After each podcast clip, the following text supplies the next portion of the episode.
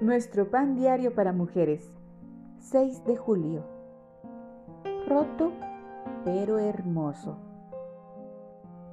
La lectura bíblica de hoy se encuentra en Jeremías capítulo 18 versículos 1 al 6.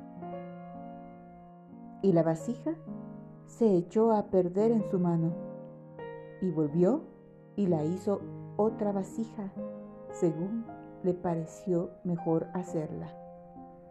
Jeremías 18:4 Hace poco mi hija me mostró su colección de vidrios de mar, conocidos también como vidrios de playa. Los trozos de vidrios de colores son a veces pedazos de artesanías, pero muy a menudo son partes de botellas rotas. En un principio el vidrio tenía un propósito, pero luego fue desechado por casualidad y se rompió.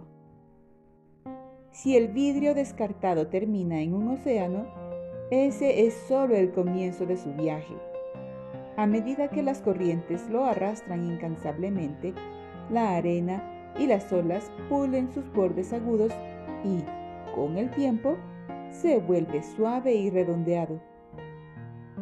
El resultado es una pieza hermosa el vidrio de mar parecido a una joya ha hallado una vida nueva y es atesorado por coleccionistas y artistas.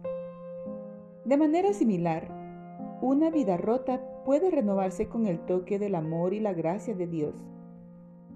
En el Antiguo Testamento leemos que cuando el profeta Jeremías observó la obra de un alfarero, notó que si un objeto se rompía, el artesano simplemente lo rehacía.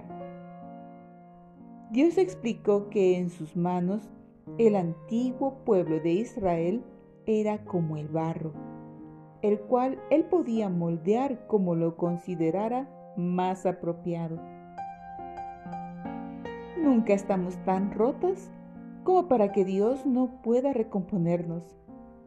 Él nos ama a pesar de nuestras imperfecciones y errores del pasado, y desea hacernos hermosas.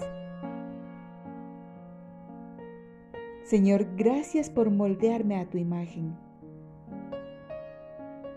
Cuando la prueba nos derrite, el alfarero puede moldearnos por completo.